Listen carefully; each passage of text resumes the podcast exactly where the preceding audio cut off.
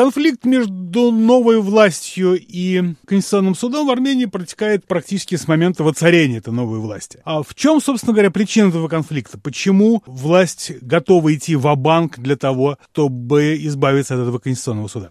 Ну, знаете, власть видит в этом органе э, бастион прежних властей, потому что Конституционный суд в своем большинстве был сформирован предыдущими властями и предыдущими, то есть э, практически всеми предыдущими тремя э, президентскими правлениями. Да? Начиная с Левона Петросяна, там назначались и судьи, и до сих пор есть судьи, которые уже третий десяток лет да, практически там сидят. Надо сказать, что в действительности это остался единственный нелегитимный э, такой крупный да, институт э, в Армении в качестве верхушки судебной власти. Нелегитимный и нелегальный, потому что э, он был сформирован хотя, хотя бы в последней его части, да, и в предыдущих составах тоже был сформирован властями, которые захватили власть, незаконно находились у власти, фальсифицировали в том числе Конституции и последняя Конституция Конституция 2015 года также была сфальсифицирована. И вот на основе вот всех этих э, незаконных нормативных актов и был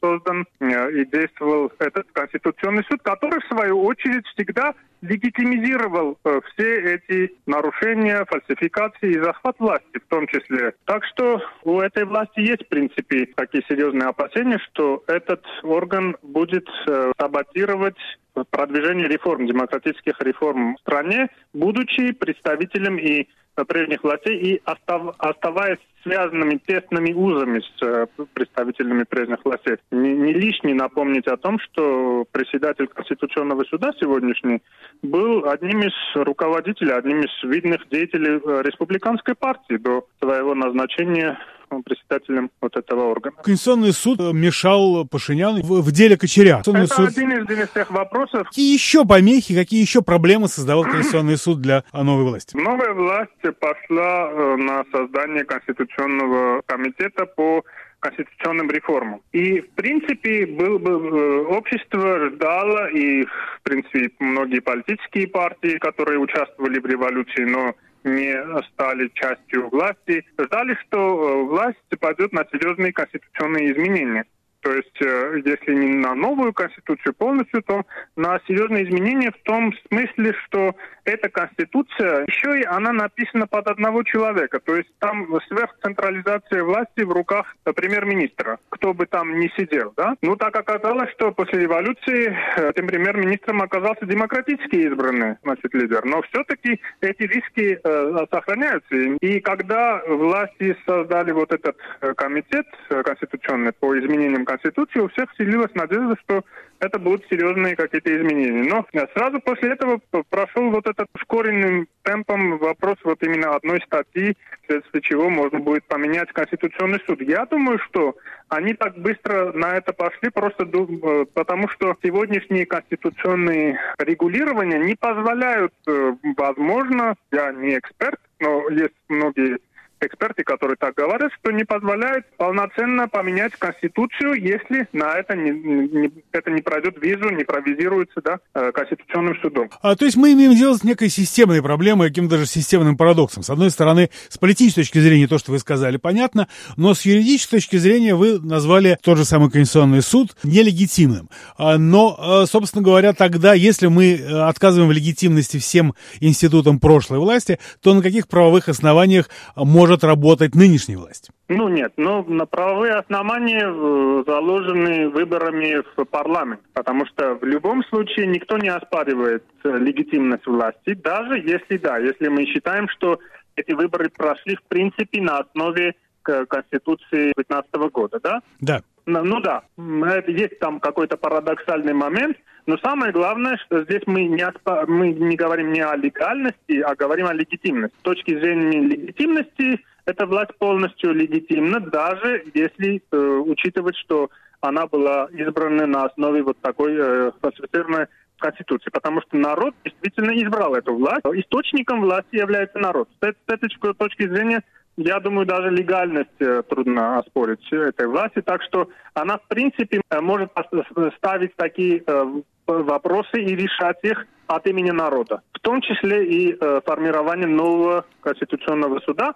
Э, другой вопрос, что я опять говорю, я лично э, был бы рад, если бы это произошло бы в контексте изменения всей Конституции. Но если они находятся, что без вот, изменения этой статьи всей Конституции изменить, изменить э, не будет возможно, но, может быть, это как тактический шаг от объявления референдума. Я думаю, что вообще референдум как институт прямой демократии, он очень хороший и проверенный инструмент. Он показывает также и расклад политических сил, и общественную настроение. Так что чем больше будет э, таких инструментов применяться э, прямой демократии, тем лучше. В этом ничего плохого нету. Тогда вопрос и политический, и юридический, тем более. А если сейчас при такой поддержке, при такой легальности, почему а, Пашинян не пошел на изменение всей Конституции? Единственное мое объяснение, что без изменения этого пункта на э, весь конституционный процесс изменения Конституции был бы под вопросом, под угрозой, это один. Другой, были какие-то информации, и об этом говорилось, что возможен, возможно гибридный ползучий, ползучий какой-то переворот или саботаж, да, о, о котором не один раз говорил и сам премьер-министр, что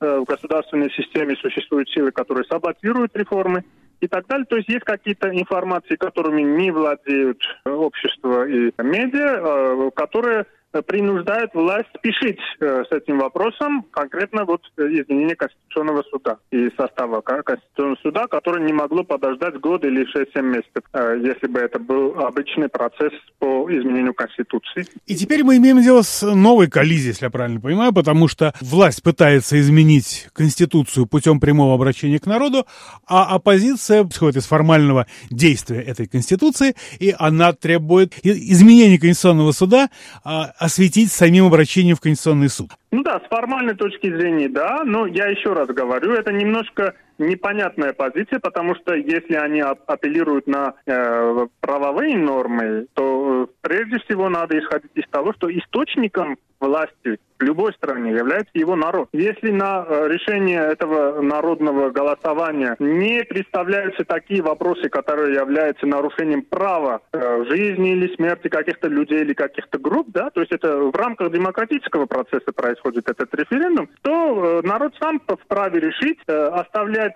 прежний, значит, конституционный суд или создавать новый.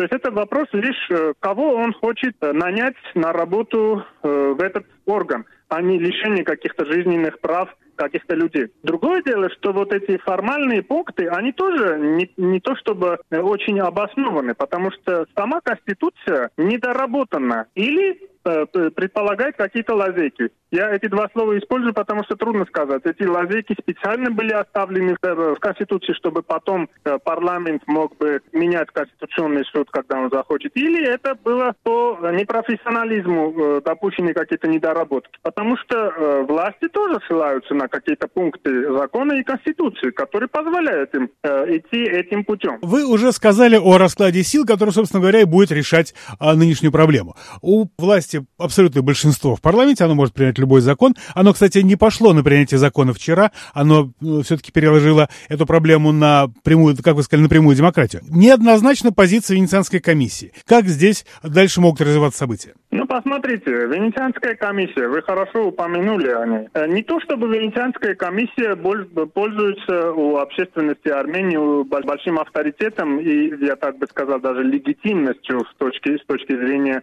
э, значит, эксперта или комментатора закона. Потому что мы видели много раз, и народ Армении видел много раз, как Венецианская комиссия легитимизировала своими рекомендациями ту же вот последнюю конституцию, которая абсолютно практически монархическая. Но даже эта конституция Конституция не вызвала, не вызвала особых таких э, проблем для Венецианской комиссии. Здесь, значит, знаете, появляются сомнения у людей, особенно в свете последнего скандала в Совете Европы, когда два парламентария э, были замешаны в икорной дипломатии, так скажем, э, в связи с другой стране, конечно. Но все-таки, если такое происходит, люди начинают сомневаться, что, может быть, прежние власти очень хорошо работали с Венецианской комиссией, с тем же господином Букикё. И в этом смысле я не думаю, что мнение господина Букикё для народа Армении в этом смысле уж очень такое авторитетное.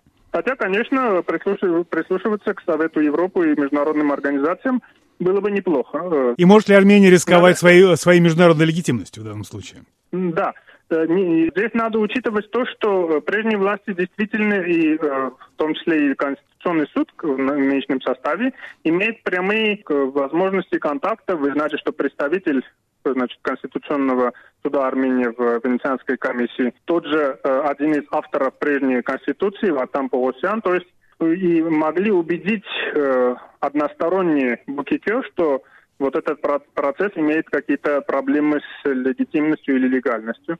Но я думаю, что нынешняя власть тоже сама должна лучше работать с Венецианской комиссией, убеждать ее, если там нет других каких-то интересов, убеждать ее, что процесс полностью легитимный. Пашинян не воспользовался своим подавляющим преимуществом в парламенте, да?